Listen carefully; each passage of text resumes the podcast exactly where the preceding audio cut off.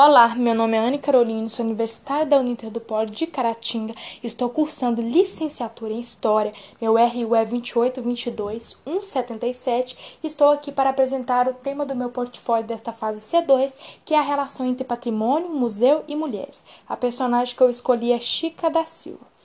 Francisca da Silva de Oliveira, mais conhecida como Chica da Silva, é uma das maiores protagonistas da história do Brasil.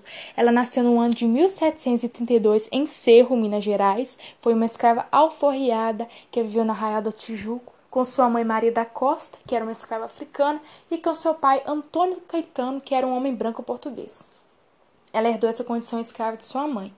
Infelizmente, seu pai não quis alforriá-la. Ele vende ela para um médico que vivia naquela região, que hoje é atual Diamantina, chamado Manuel Pires. Ela vai morar com esse médico. Infelizmente, naquela época, os abusos sexuais dos portugueses contra suas escravas era muito comum. Então, isso faz com que Chica da Silva dê à luz a seu primeiro filho.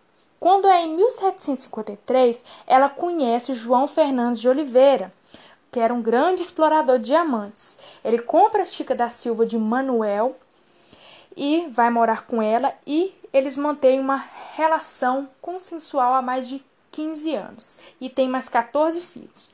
Quando é na década de 1770, eles se separam porque ele teria que retornar a Portugal.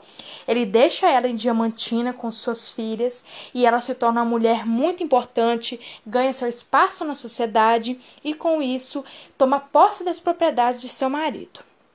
Alguns anos depois, ela se torna dona de escravos, ela vivia da exploração econômica desses escravos e quando é em 1796, aos 64 anos, Chica da Silva falece e é sepultada dentro da igreja São Francisco de Assis por direito, e sendo que na época isso era um privilégio, até porque ela pertencia a várias entidades. Sua história se espalhou e é conhecida por todos, gerou a criação de filmes, de novelas, de teatros.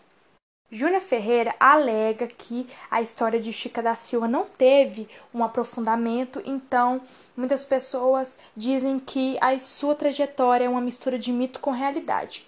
Em memória a Chica da Silva, foi construído a Casa Chica da Silva, que é um dos mais preservados casarões históricos de Diamantina, e lá é representado a realidade das pessoas que viviam naquela época e de Chica da Silva. Também na Casa Anthony receberam várias exposições de diversos personagens e de Chica da Silva. Podemos relacionar a história de Chica da Silva com nós mulheres. Chica da Silva se tornou uma mulher muito importante. As mulheres, há muito tempo atrás, eram criadas somente para servir a seu marido, para ser mãe, para ser dona de casa. Mas com o tempo, elas foram tendo independência, ganhando o seu espaço na sociedade, lutando pela igualdade para quebrar essa desigualdade. Uma das conquistas que podemos perceber é durante o governo de Getúlio Vargas, que a mulher passa a ter o direito de votar. Então, isso foi foi uma conquista muito importante para a história da mulher. E nós mulheres, apesar de estarmos ganhando nosso espaço, ainda lutamos para quebrar essa desigualdade, quebrar esse padrão que a sociedade impõe, nos tornando cada vez mais protagonistas da nossa própria história. Desde já, obrigada a todos pela atenção, um forte abraço e até breve.